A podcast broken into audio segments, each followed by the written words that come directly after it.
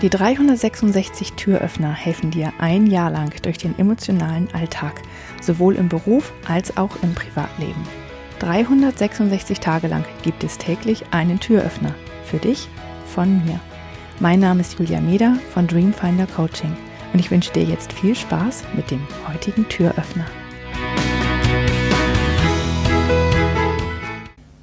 Manchmal, wenn es sehr stressig wird in unserem Leben, ähm, aber auch nicht nur dann. Dann äh, fangen wir an, Dinge zu betäuben. Also wenn wir dann Gefühle haben, die wir nicht haben wollen oder Situationen, denen wir, die wir nicht gut finden, denen wir eigentlich ähm, entfliehen wollen, dann betäuben wir uns.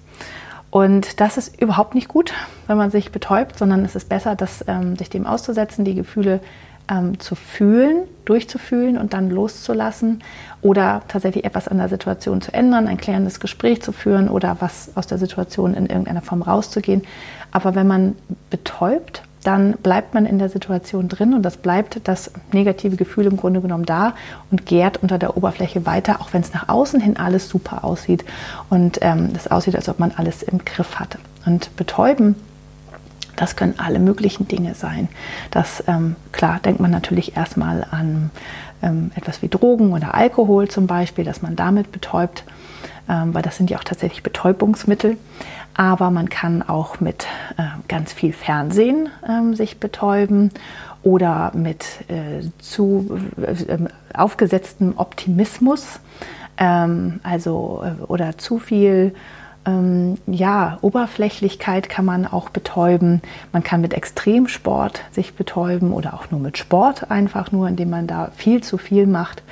Ähm, man kann sich betäuben, indem man sich ganz viel mit anderen Menschen trifft, obwohl man vielleicht auch mal Zeit für sich allein braucht.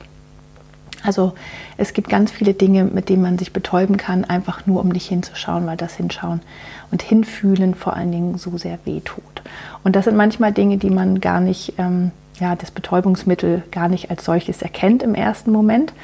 Aber ähm, vielleicht wirst du bei der Aufzählung an der einen oder anderen Stelle schon gemerkt haben, oh ja, das habe ich in meinem Leben an der oder der anderen Stelle schon mal gemacht oder tu es jetzt vielleicht auch gerade. Und wenn du das merkst, dann schau mal, ob du das Betäubungsmittel mal weglässt und mal schaust, was da drunter liegt, warum du das für dich nutzt. Ich hoffe, der heutige Türöffner hat dir gefallen. Mehr Infos und alle Links zum YouTube-Video und zum täglichen Alexa Flash Briefing sowie zu mir, Julia Meder von Dreamfinder Coaching gibt es unter www.366türöffner.de.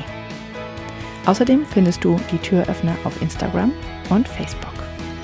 Vielen Dank fürs Zuhören.